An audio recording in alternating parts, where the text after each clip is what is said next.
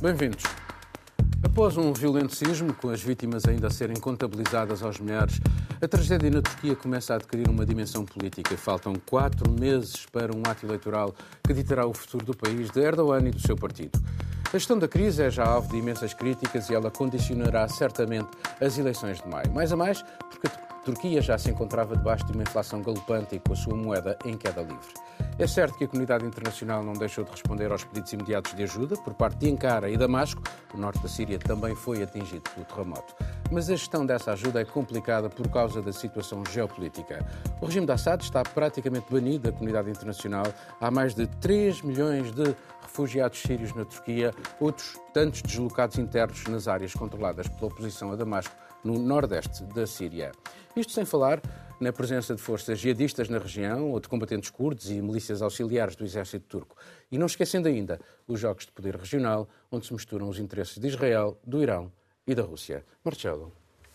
Sim, é, parece que, que, que, Erdogan chegou a uma espécie de, de fim de, de ciclo mas não sabemos se não começará outro ainda mas, com Erdogan no poder. Marcelo, ele controla todas as alavancas do Exatamente. poder. Justiça, comunicação social, uh, o AKP está metido Sim. em todos os recantos da sociedade e das instituições turcas. Sim, é por isso que eu digo, não sabemos se o, o, o ciclo que virá a seguir, que, que vier a seguir, será um ciclo sem Erdogan. Porque ele, no fundo, a sua ascensão política aconteceu depois do, do terremoto de 1999 que fragilizou muito o, o, o governo da altura. Uh, para já teve mais tempo uh, para, para preparar a sua ascensão, porque depois ganhou as eleições só em 2002. Um, Mas era um partido recente. Uh, exatamente. Aqui temos muito menos tempo, temos eleições em maio, ele já declarou o estado de emergência na região atingida pelo, pelo terremoto que lhe dá ainda mais, mais poderes. E depois, entretanto, é, como tu dizias, é, nestes 20 anos é, de poder, fez, sobretudo depois da tentativa de golpe de Estado, que foi um, um ótimo pretexto para ele é, segurar ainda mais todos os órgãos de soberania do país. a purga generalizada. Fez uma purga generalizada e depois fez, houve uma, uma, uma, mesmo uma mudança institucional da República parlamentar tornou-se uma república presidencial e com poderes ah, quase perto do absoluto, do absolutismo, eh, os poderes do presidente. Daí eh, a alcunha de o sultão é, de, de, da Turquia. Ele controla o poder, o poder por exemplo, e, aliás, um dos rivais mais credíveis para estas eleições era o Imamoglu, presidente da Câmara de Istambul, que neste momento já foi condenado, está tem, em processo, tem recurso, tem, recurso. tem recurso, mas não, não se pode candidatar. Portanto, há outro, o líder do Partido Republicano do Povo, que vai ser é, Kılıçdaroğlu, chama-se, a minha pronúncia Sim. é uma das melhores, mas é que vai ser, que, vai, que, que já criticou, obviamente está a aproveitar eh, também esta, este momento político dramático, correndo o risco também de eh, parecer como um, um, líder pouco sensível à, à tragédia do. Sim, mas do, eles ainda não, ainda não encontraram, a oposição uh, turca ainda não encontrou um, sequer um candidato uh, para, para enfrentar. Não, não existe. A, a existem algumas, alguns candidatos possíveis. Uh, entretanto, Portanto, ehm, só lembrar que já a própria data antecipada das eleições, que foi uma exigência das oposições, porque para manter pelo menos uma, uma fachada uh, regular e constitucional, porque de facto Erdogan não se poderia candidatar para um terceiro mandato, mas pode fazê-lo, a Constituição permite, se, se, candidatar antes do fim do segundo. E, portanto, conseguiu arranjar esta escamotagem, digamos, para para ir Catarina, 2028. Ele, ele parece de facto não ter, é um líder populista que tem apenas o objetivo de, de estar no poder, uhum. de por onde der. Sim, sim. E aliás, viu-se até uh, com esta tragédia, com este desastre natural uh, que aconteceu na Turquia e na Síria, que foi isso mesmo que ele fez. Nesta esta quarta-feira, esta semana, tivemos uh, uma rede social que estava a ser amplamente usada, utilizada para, obviamente, pessoas que criticaram, usaram a rede social para criticar a falta de, de ação, ou talvez a demora na chegada da ajuda humanitária e desastres, mas também estava a ser utilizada para uh, ajudar as pessoas a localizar pessoas que ainda precisavam ser resgatadas, que era o Twitter, que foi bloqueado na, tweet, na, na Turquia durante um período de uh, eh, 12 horas e que foi amplamente uh, criticado. E aí mostra também esta esta tentativa de dominar e controlar tudo o que é instituições, tudo o que é mídia, tudo o que é justiça, e é isso que estamos a assistir. Mas ainda é uma democracia a Turquia.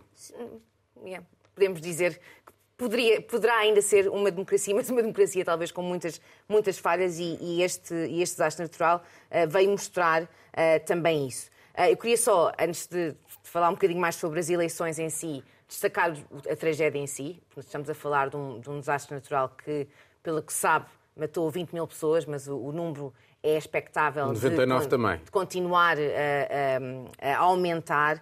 E não só as pessoas que morreram, mas também todas as pessoas que não morreram e ficaram e perderam os seus, os seus familiares, perderam as suas casas. Uh, Erdogan, uh, quando está a ser criticado, diz, uh, e com alguma razão, diz que nenhum país conseguiria ou teria, estaria preparado para lidar com um desastre natural desta magnitude, o que é, de certo modo, verdade, mas o que nós assistimos foi uma demora gigantesca na ajuda, na chegada de meios para resgate, e o que também vimos foi forças de segurança e de, da proteção civil local da Turquia que nem sequer tinha o know-how para conseguir fazer este resgate. Também vimos uma demora a autorizar, a dar o ok para a ajuda internacional um, partir para a Turquia. Nós, em Portugal, por exemplo, tínhamos uh, em prontidão uh, equipamentos e pessoas e só não enviámos antes porque estávamos à espera que, que dessem o ok. Só olhando rapidamente para as, para as eleições, uh, também falar um pouco da parte, porque há a parte política, mas também há a parte logística de organizar umas eleições. Nesta região, nós estamos a falar de uma região que tem 13 milhões de, de, de, habitantes, que é cerca de 15% da população do país, contribui 10% para o, país, para, para o PIB do país, portanto é uma região importante e neste momento não há, eh, há poucas infraestruturas, as pessoas não têm casas, portanto seria muito difícil organizar umas, umas eleições e neste momento. é um excelente pretexto se as é coisas estiverem a correr mal do ponto de vista de sondagens para, sim, sim, para, sim. para as adiar. Miguel. Bem, ehm, na Síria temos, temos de facto a dificuldade de ver eh, as ajudas chegarem, apesar de todos os interesses estarem representados, todos os interesses geopolíticos, grandes interesses geopolíticos estão lá representados. Os norte-americanos saíram, mas continuam a ter forças que protegem campos petrolíferos, a Rússia tem um papel importantíssimo, o Irão também. Enfim, está lá tudo. Portanto, há, existe a logística e existem os caminhos para encaminhar hum, ajuda humanitária se fosse esse o interesse. Aliás, a Rússia, ainda recentemente, no Conselho de, de, de Segurança das Nações Unidas, permitiu prolongar aquele corredor militar que entra pela Turquia.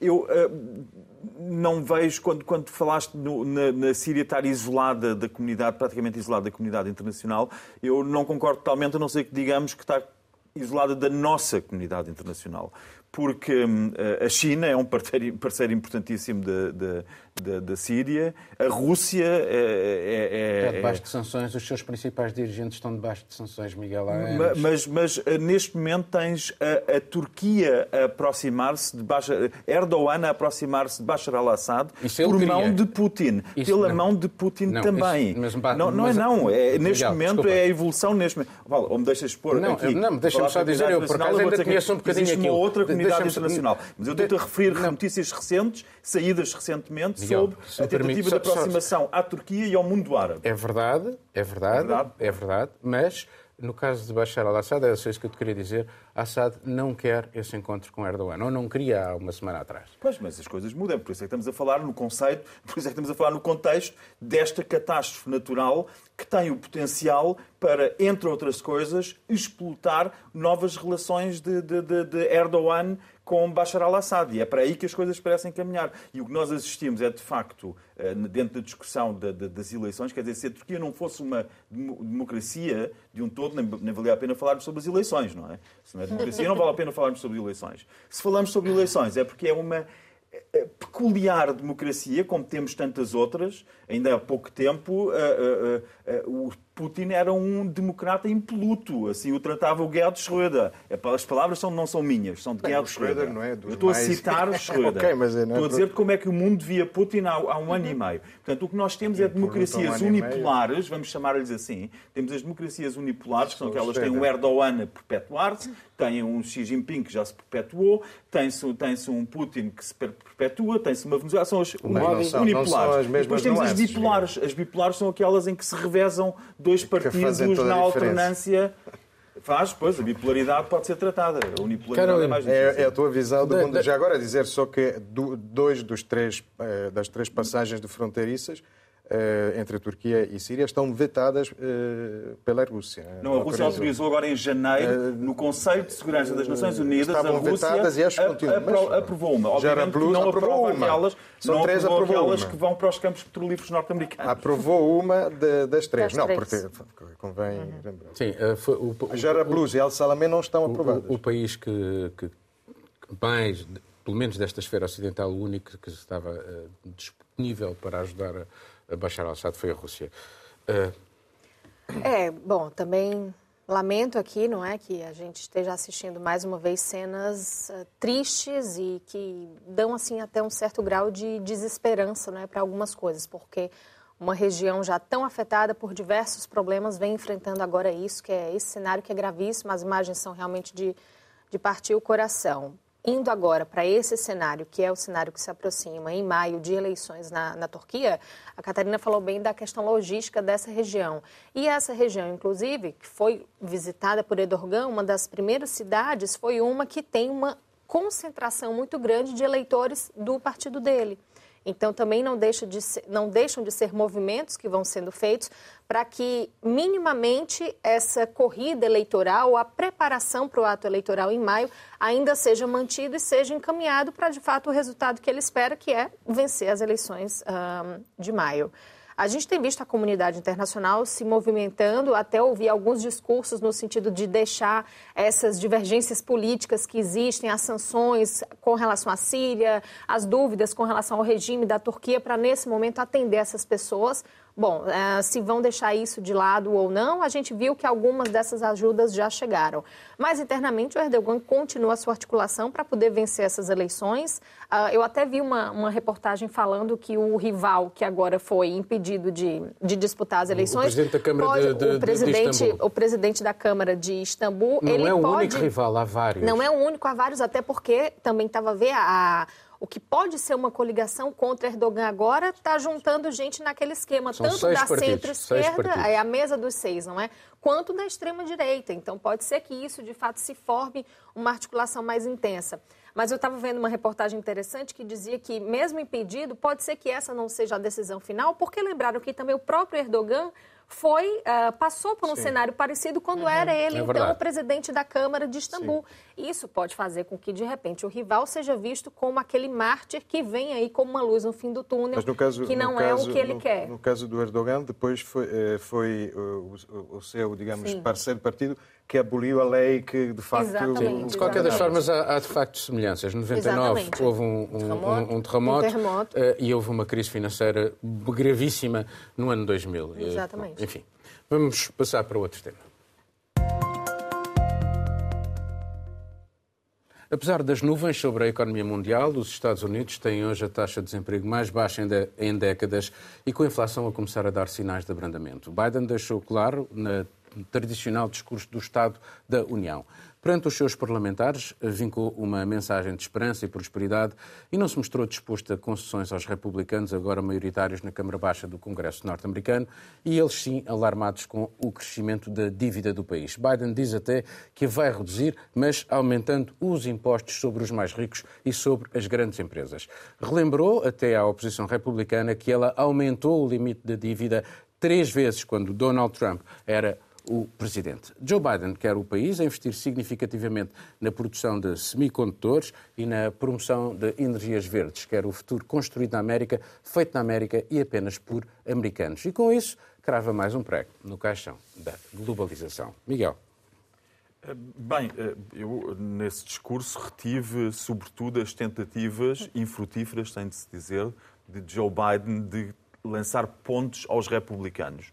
Ele apelou, o que se explica, obviamente, por ele já não ter a maioria necessária para poder governar um, até às próximas eleições como desejaria. E essas pontes não chegaram à outra margem, a maior parte delas, porque nós assistimos a, intervenções, a, a insultos, a chamarem-lhe mentiroso no meio de um discurso daquela dignidade, supostamente daquela dignidade e daquele, com todo aquele protocolo, foi, para mim foi inédito assistir aquilo. Quanto aos limites do endividamento, isso é uma coisa que os norte-americanos têm, é, é, permanente, não é? Permanente. Portanto, não será por aí que, que esta que, esta, que, que, que, que o consulado de, de, Biden não acabará. Agora, o que eu, que eu acho mais preocupante é ver um, o discurso bélico que está subjacente uh, àquilo que Biden disse quando ele, por exemplo, fala da China. Eu bem sei que estamos, por enquanto, só a falar de tiros aos balões. Ainda não é a, a verdadeira. Mas de tal forma se somam os indícios, vindo de generais a anunciar a guerra nos próximos dois anos, vindo. Uh, uh, e não é só nos Estados Unidos. O Biden acabou por dar voz àquilo que eu observo, por exemplo, hoje de manhã. Quando Mas não achas ouvir... que era por causa da pressão republicana, por, ele, por inação dele em relação à China? Não, eu temo que seja algo que transcende de longe as reações republicanas, eu acho que é, é, é de facto um zeitgeist, é o espírito do tempo, que é de militarização total.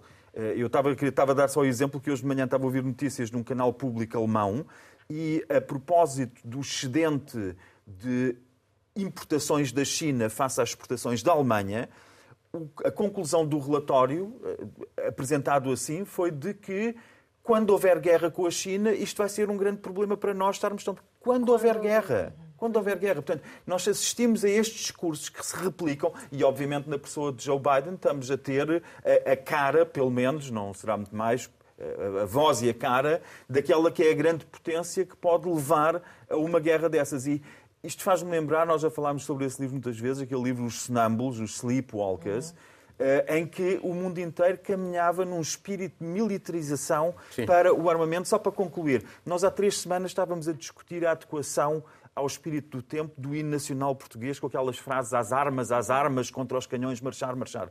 O hino está mais que adequado. Eu não ouço gritar as pessoas por outra coisa que não por armas. No Parlamento Europeu, no, no Parlamento no Reino Unido, nos Estados Unidos. Portanto, nós caminhamos para cenários muito perigosos e Joe Biden foi a voz disso. Caroline. E vendo alguns analistas agora, né, enfim, analisando e comentando o discurso, foi engraçado porque eles esperavam muito mais da fala de Biden com relação à China.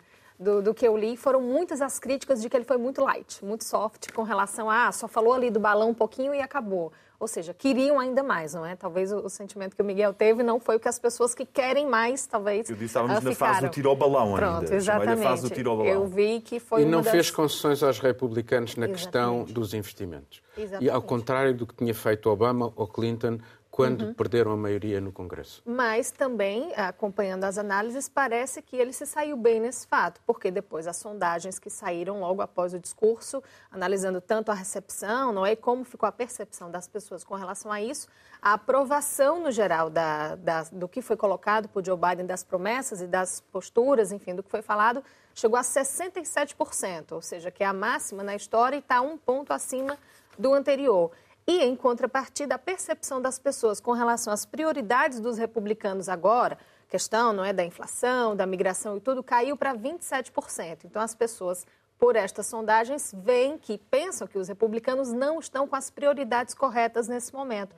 Aquela discussão toda, a gritaria, o xingamento também foi muito bem recebido. Então, eu entendi que, pelo menos nesse ponto, o Joe Biden conseguiu sair com imagem melhor. Sim, Sim mas as sondagens também indicam, indicam uma coisa extremamente curiosa, é que a maioria dos americanos não quer nem o Biden nem o Trump Sim, nas também. próximas Sim, eleições. Eu ia tocar nisso, só começar a dizer que eu acho que este, este discurso de Estado da União uh, Joe Biden, teve que ser planeado para ser um discurso que mostra resiliência política. E a razão pela qual teve que mostrar a resiliência política neste momento é, número um, porque provavelmente temos eleições nos Estados Unidos, e número dois, porque as sondagens também, ao mesmo tempo, estão a mostrar que uh, os americanos não querem um presidente tão velho, é o presidente mais velho de sempre, 80 anos, e com algumas dúvidas acerca da própria liderança, liderança de uh, Joe Biden. E apesar de nós sabermos aqui, falamos muito de sondagens e às vezes saem o tiro pela culatra, a equipa de Joe Biden tem que prestar atenção uh, à opinião pública. E certos assuntos que a opinião pública quer ouvir falar, impostos uh, sobre os mais ricos e as grandes empresas, a insulina, que é um tema gigantesco neste momento nos Estados Unidos, por exemplo, são temas que a opinião pública quer ouvir da boca do seu presidente. E a foi droga, exatamente a a droga, droga, a... por exemplo, tudo isso. E foi exatamente isso, repararmos, que Joe Biden fez no seu discurso. Uh, ele falou da insulina, falou da economia do país, dizendo que foram criados 12 milhões de, de empregos num período uh, de dois anos. Falou dos Estados Unidos como um país que consegue sempre sair mais forte uh, de, de, uma crise, seja ela, seja ela qual for. Disse que o plano económico quer investir nas pessoas e nos locais que foram esquecidos nos últimos anos. E tudo isto, um, Joe Biden o que faz, e aí vem o que tu estavas a falar da, da China, foi um discurso muito made in America para americanos e sobre assuntos domésticos. Falou-se, sim, do, do, papel dos Estados Unidos como um, como um player global, mas não se falou uh, tanto como se calhar estava à espera num, numa situação onde estamos a viver uma guerra, uh, falou-se mais sobre assuntos domésticos e isso porque a equipa de Biden e o Biden têm os eyes on a prize, que é serem reeleitos para o ano. Mas por acaso eu até concordo um bocadinho com o Miguel, porque há aqui um, um, um nacionalismo muito curioso. É que o Biden terminou, quando terminou, houve uma série de deputados que começaram a gritar USA, USA, uhum. que também não é uma coisa muito Normal. É, assim, eu não. Há uma série de, de, de, retóricas eh, que às vezes são típicas de um país ou de outro. Uh, nós, uh, por exemplo, na Europa, estamos, o caso italiano e alemão, então, estamos muito mais habituados a associar uma certa forma de patriotismo a, a nacionalismos que sabemos o, o, o, mal que fizeram a Europa no século XX. E, portanto, temos, temos alguma prevenção, alguns preconceitos. Os Estados Unidos estão mais livres disto, mas eu, eu não, eu não compro não, necessariamente toda a retórica dos, dos discursos, discursos como ontem. Eu acho que, apesar, para além disto tudo, há uma estratégia muito interessante de, de, de Biden, também de concordo com o Miguel, sempre o início da intervenção, depois sobre a guerra não concordo, mas em lançar pontes, precisamente para dividir, ele precisa de dividir o partido, portanto, precisa de, de, de, de afastar os mais trampianos e, e, e, precisa da colaboração dos outros para legislar, num contexto muito complexo em que o próprio, eh, a própria organização institucional, para limitar os poderes de um, de um presidente tão forte, precisamente porque existem nuances entre o presidencialismo americano, o turco e, e o PCC, o Partido Comunista Chinês, só que para, para, para, governar precisa da oposição, precisa da oposição e, e acho que a, um, a estratégia foi, foi interessante. Um, até, até criou uh, algumas, algumas, Eu li, por exemplo, de, uma cena em que o Mitt Romney uh, atacou um, um, um, congressista de origem sim, brasileira, sim, sim. George Santos, dizendo que tu nem sequer devias estar aqui, porque é um que, que ganhou as eleições para o Estado de Nova York Fartou-se de mentir. falsificando currículos, etc. Portanto, é, existem, existem hipóteses. Se quiserem continuar a criticar a América, o que eu acho espantoso não é este belicismo, porque a culpa do belicismo também é de quem invade, não de quem se prepara para uma invasão. Isso é a tua visão do mundo quanto aos Estados Unidos. A minha visão do mundo porque é que... Quem invadir costumam ser os Estados Unidos. Exatamente, mas quem costumava. Ou seja, eu era contra a invasão do Iraque. Ainda recentemente okay. circulou a, fotografia de Colin Powell nas Nações Unidas com as provas forjadas para invadir o Iraque. Só que, entretanto, aconteceram outras coisas. É, é isso, não, não, é, não é mais Bom, nada. Vamos passar a um novo okay. tema.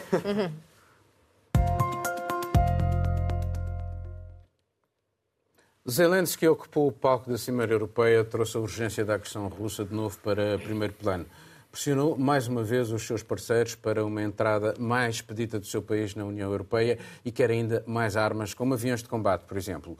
O Conselho Europeu tinha, no entanto, outra agenda, outras urgências, como a resposta a possíveis novas vagas de migrantes do Médio Oriente, o terremoto na Turquia adensa esse cenário, ou o desafio ao repto dos Estados Unidos o tal pacote legislativo de Biden para as energias verdes, uns colossais 344 mil milhões de dólares, um Made in America que se arrisca a enfraquecer a indústria europeia, atraindo-a para os Estados Unidos. Isto numa altura em que a Europa gostava de ser ela a estar na vanguarda do processo de transição para a neutralidade climática.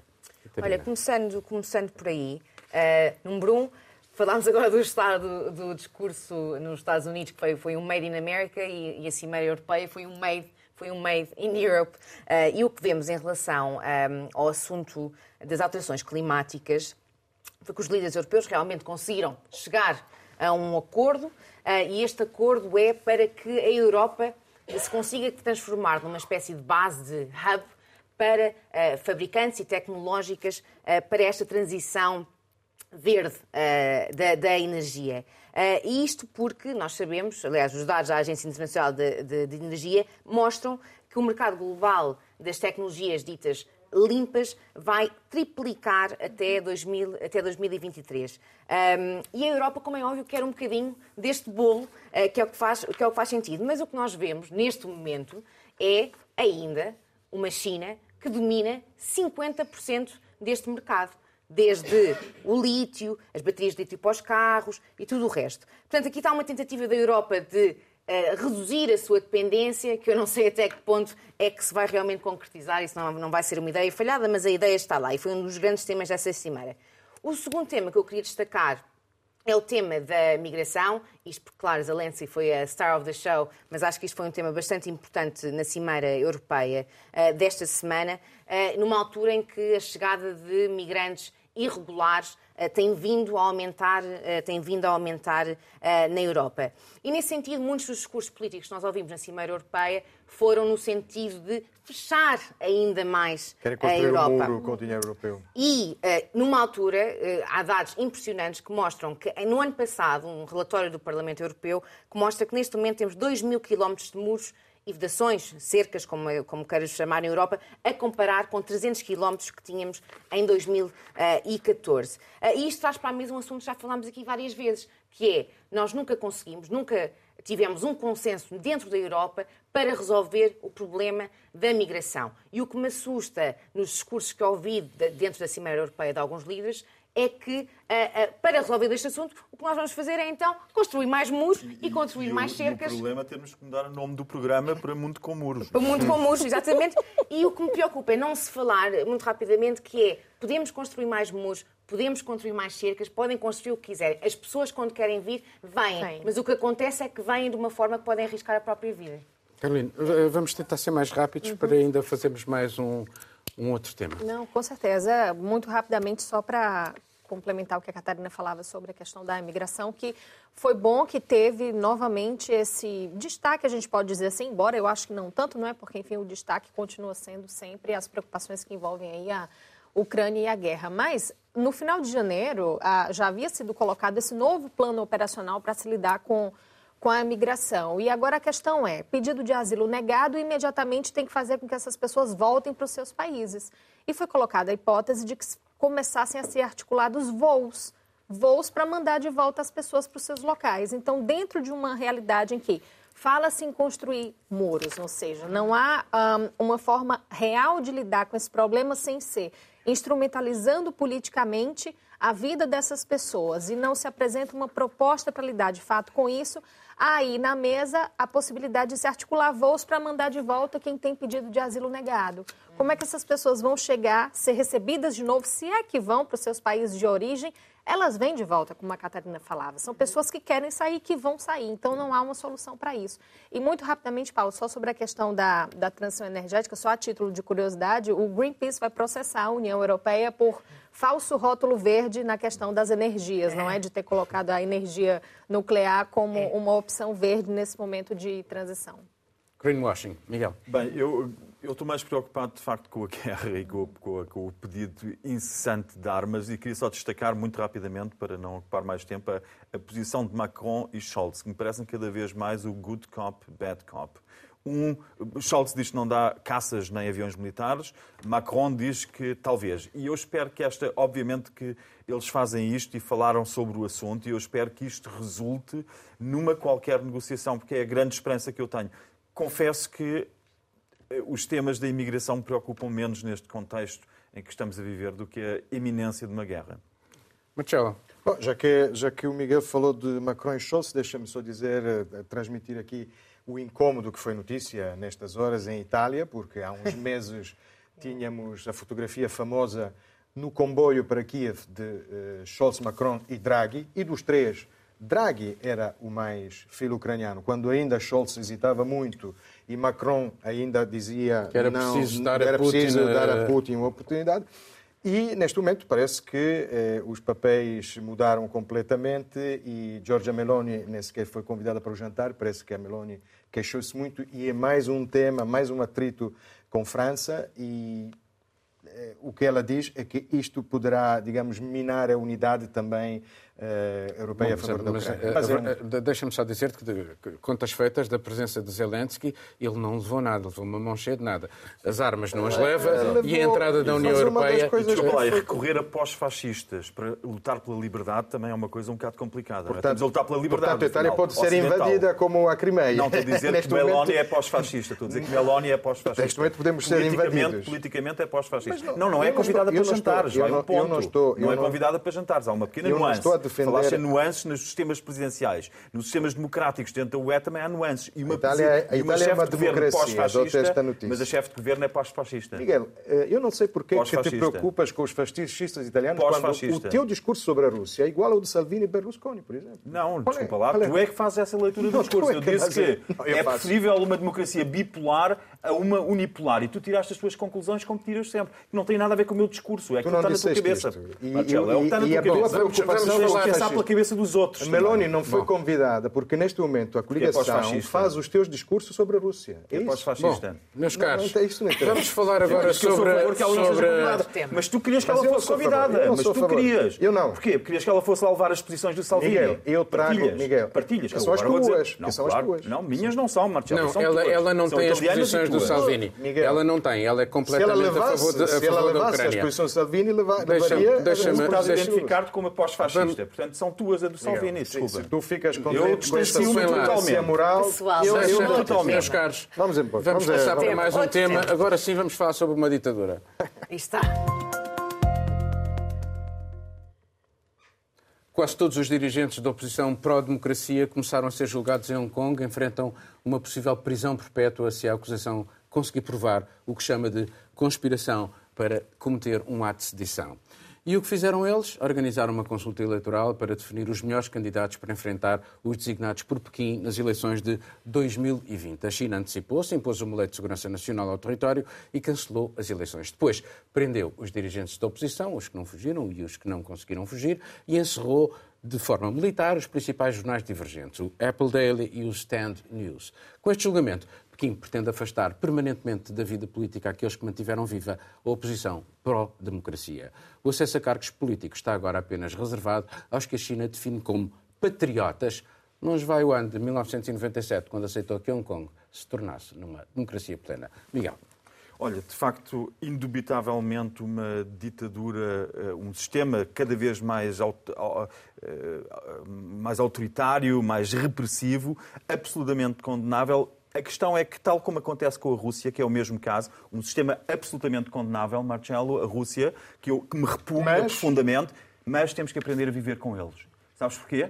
Por causa daquela notícia que são quem nos faz tudo o que nós consumimos cá. Também quando invadem? Também, não, não é quando invadem, só que não podemos entrar numa terceira guerra mundial quando invadem. E não nos invadiram a nós, invadiram a Ucrânia que foi até muito recentemente ah, parte da União Soviética. E não faz parte da NATO, caso não saibas, não faz parte da NATO, a Ucrânia. É Carolina, não era perigo de... Não faz Bom, parte da NATO. A, a, a gente chegou agora... Podemos falar sobre Hong Kong? A ver. Bom, Hong Kong. Então, temos agora um julgamento em que até mesmo o júri, não é, foi sofreu interferência agora. Então, nem será um julgamento conforme, enfim, com o júri tradicional, alguma coisa, são juízes que foram escolhidos, são 47 pessoas agora que, que vão ser julgadas. Os, os dirigentes. 30, os dirigentes da oposição, mas é curioso também ver, Paulo, que 31 deles já se declararam culpados, não é? Ou seja, já estão ali firmes na sua posição do que é imputado porque sabem, não... porque sabem que, que não vai dar em nada. Então, essa sentença é só, é só o que vai ser decidido, não é? A gente tem visto Hong Kong sair de, de um cenário em que havia, de fato, uma democracia para um momento em que se chega de uma completa, uh, enfim, né, uma, uma, nova realidade que cerceia os direitos, que fecha os jornais, que vai contra a liberdade de imprensa, que mexe com a vida das pessoas. Eu lembro quando, no ano passado, se eu não me engano, os juízes britânicos da Suprema Corte foram retirados, os últimos que estavam lá em Hong Kong, justamente porque uh, continuar lá seria legitimar um poder, não é? Ou seja, um regime que acontece naquele local e que vai contra os valores não é, das democracias liberais. Então, uma situação muito complicada que mostra aí que a situação, o cenário em Hong Kong só vai se intensificar de maneira a prejuízo completo do que é um regime democrático a partir de agora. E provavelmente vamos ver o que vai acontecer também em Macau. Marcelo. Ah, o que é que, no fundo, o que é que podemos dizer muito rapidamente sobre Hong Kong e Macau também, não é? é estes acordos remontam a uma época em que eh, o Ocidente, antes, muito, eh, antes de, de, de, se armar para uma guerra, eh, dialogou com a China.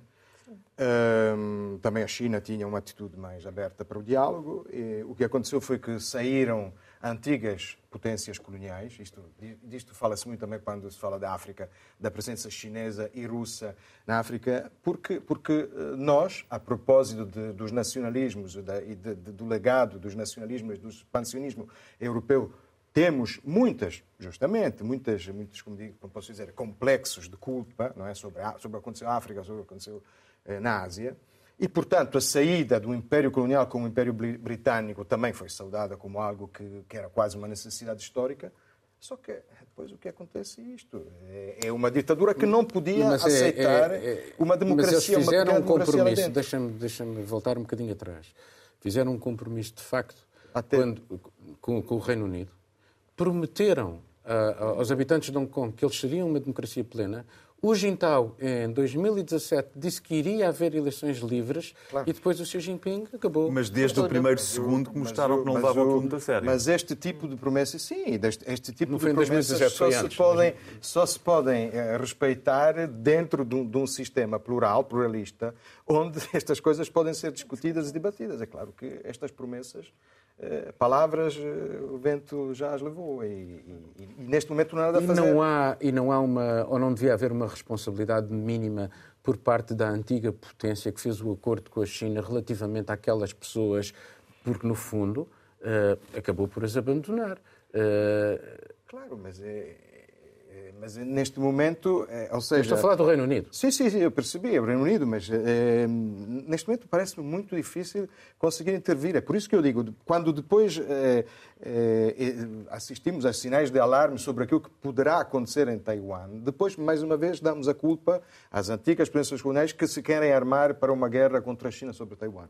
Mas nós não, temos, dizer, nós não podemos continuar a aprender-nos, a nós todos, por ter, termos cão e por não termos cão. Mas já percebi que tu distingues complexo de culpa de culpa. Tu achas que o problema é o complexo, não a culpa. Eu acho que o problema é a culpa, não o complexo. Não, neste momento é um complexo. Ou seja, sobre aquilo que, que está a acontecer neste momento em Hong Kong, não, não há nada a fazer. Ah, mas tu queres falar daquilo que o Reino Unido não, fez na China no século XIX, sim. O, o, o, problema é, é, é, replicar depois em Taiwan e é isso que em é, Taiwan eles não querem, é uh, o modelo que, que eles fizeram em Hong Kong. E além disso que tem outras implicações. E tem a ver com a navegabilidade daquela zona, com, com, o Mar do Sul da China. Mas é óbvio que neste com... momento para Taiwan está completamente fora da agenda uh, hipotizar sequer um, um, diálogo, visto aquilo que está a acontecer em Hong Kong, não é? Obviamente. Sim, mas já falámos sobre Taiwan. Em Taiwan eles também acham que, que parte da, da, população de Taiwan, aqueles do Kuomintang, também acham que, que, que Já agora, o Kuomintang mesmo... também é um partido pós-fascista, não é? Só que, entretanto, fez uma é, transição democrática. Mas não faz parte da União Europeia, sabes? Então, Olha, eu, eu acho que, um, como o Miguel disse, desde 1997, que a ideia uh, de um país, dois sistemas, começou muito rapidamente a deixar de existir. E estas liberdades começaram a ser retiradas e retiradas e retiradas. O que me surpreende hoje, por exemplo, no Reino Unido e no resto da Europa, é que este caso que nós estamos a falar particularmente está a acontecer, mas outros, não é? Uh, obviamente que os protestos uh, pró-democracia tiveram uma grande atenção mediática, mas o que nós vemos agora uh, com este caso, pode ser um caso muito grave, porque se eles realmente forem culpados, esta lei de segurança nacional pode dar uh, prisão perpétua. Portanto, podemos estar a ver aqui um Sim. caso onde pessoas passam a vida toda dentro de numa prisão. Uh, por isso, aliás, esta, esta, esta lei de segurança nacional, desde que foi implementada, já mais de 230 pessoas foram presas. Estamos a falar de jornalistas, estamos a falar que com esta lei, advogados, sociedade civil, artistas. ONGs, uma série. E aquilo que me surpreende, volta ao início do, do, do, do Reino Unido e também de, de, outros países europeus, é que eu não estou, não estou a ver neste momento uma grande onda de condenação pelo aquilo que está a acontecer. Bem, sei que há várias há coisas a acontecer, há outras prioridades no mundo eh, e, e, e, estamos a viver num período de guerra. Mas, principalmente no Reino Unido, Exatamente. supunha que, sei lá, poderia haver algum, algum interesse nesta notícia e o interesse neste momento é muito pouco, o que nos leva àquilo que nós falamos muito neste, no, no nosso programa, que é este dilema entre os nossos interesses uh, económicos e negociar com um regime que é uma ditadura. Bom, vamos passar agora para o final.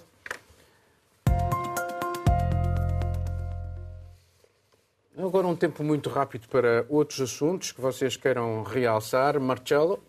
Sim, eu eh, quero realçar a existência deste, deste programa baseado na inteligência artificial, o Chat GPT, o Chat GPT, não sei como é que se quer pronunciar, um, que é um, mais um passo para, para a nossa vida uh, dialogante, para os diálogos com os robôs. Uh, Leva-nos a questionar o que é que os seres humanos vão fazer no mundo, dado que existe uma inteligência artificial mais sofisticada do que a nossa. Mas eu tenho uma boa notícia, pelo menos para nós, porque este chat uh, GPT eh, comenta tudo, escreve artigos, parece, parece que o mundo académico ficou abalado com isto, mas não consegue comentar a atualidade, porque as informações que ele tem só chegam até 2021. Portanto, eh, nós, eh, por exemplo, não sabe que a Rússia... ainda podem não sabe que a Rússia invadiu a Ucrânia. Portanto, é um exemplo de como, estando com as antenas sobre a realidade, ainda fazemos algum sentido. Uhum. Catarina? Olha, eu vou dar destaque a uma coisa, algo que está a acontecer neste momento, mas tem, também tem vindo a acontecer, aconteceu em janeiro e, e no, no, ano passado, mas está-se a intensificar, que é uma grande onda de despedimentos eh, nas grandes empresas de tecnologia, principalmente uh, nos Estados Unidos. Estamos a olhar para empresas como a Zoom, uh, Temos imagens da Amazon. A Amazon também. Uh, a Dell despediu agora 5% do, dos seus trabalhadores. A própria Disney, que despediu esta semana 3% dos seus trabalhadores. E estes experimentos em massa estão a acontecer, obviamente, numa altura em que a procura por estes serviços eh, como por exemplo a Zoom, mas a própria Amazon também reduziu um pouco pós-pandemia, mas também acontece num período de crescimento muito lento, eh, de crescimento de altas taxas de juros, num período de grande uh, inflação. E o que nos mostra aqui é que estas empresas estão realmente muito preocupadas e estão-se a preparar para uma recessão económica e também pensando que estes experimentos estão a acontecer maioritariamente nos Estados Mas Unidos. Mas os sinais, os sinais não são esses uh, que, que, temos neste momento. Mas as empresas... O Reino Unido uh, não entrou em recessão, estava previsto que entraria em recessão, a Alemanha não entrou em recessão. Mas eu acho que são as empresas também tecnológicas um pouco, como aconteceu quando a pandemia começou, um pouco a jogar pelo seguro tendo em conta uh, algumas das previsões, não tanto para este ano, mas também olhando para o próximo ano nos Estados Unidos. Veremos. Miguel. Bem, talvez uma explicação para as economias não entrarem em recessão é, uh, são os lucros das petrolíferas e nós olhamos para Shell, duplica, duplicou os lucros. A Total uh, duplicou os lucros em 2022 e distribui dividendos recorde. A BP, a mesma coisa. A Exxon, norte-americana, aumentou 140% os lucros recorde e isto em cenário de guerra em 2022. Isto compensa muitas Google, Zooms uhum. e companhia. Um, eu só não falo na Annie para não me lindrar o Marcello, a Meloni e o Salvini. Então, a Annie italiana é a mesma coisa. Mas, mas o que eu queria dizer é que o que é que isto significa? Isto significa que a guerra é um negócio muito grande e significa, mais grave do que isso, que o dinheiro sai dos contribuintes e das pessoas que pagam produtos para aquecer a casa e para irem pôr os seus carros a trabalhar e irem a trabalho, sai dos bolsos destas pessoas e vai diretamente para os bolsos dos acionistas. É isso que esta guerra já está fazendo. Bom, essa semana o governo australiano barrou pela primeira vez na história um projeto por causa de risco ambiental. O projeto era proposta para a implantação de uma mina de carvão muito próximo de um ponto da grande barreira de, de corais, que é um patrimônio da humanidade que fica se estende que ali estamos a ver muito, nas imagens. se estende ali pela costa australiana. Então foi vetado esse projeto justamente porque os impactos ambientais para a grande barreira de corais seriam ah, gravíssimos e talvez até irreversíveis. A Grande Barreira de Corais gera 64 mil empregos em todo o seu circuito, não é? De indústria que está ali movida, de preservação, de turismo, tem um papel fundamental ali naquela região para os ecossistemas. Então, eu particularmente achei que foi uma grande notícia dessa semana. E obrigado a todos. E assim se fez mais um Mundo Sem Muros. Tenha um bom fim de semana.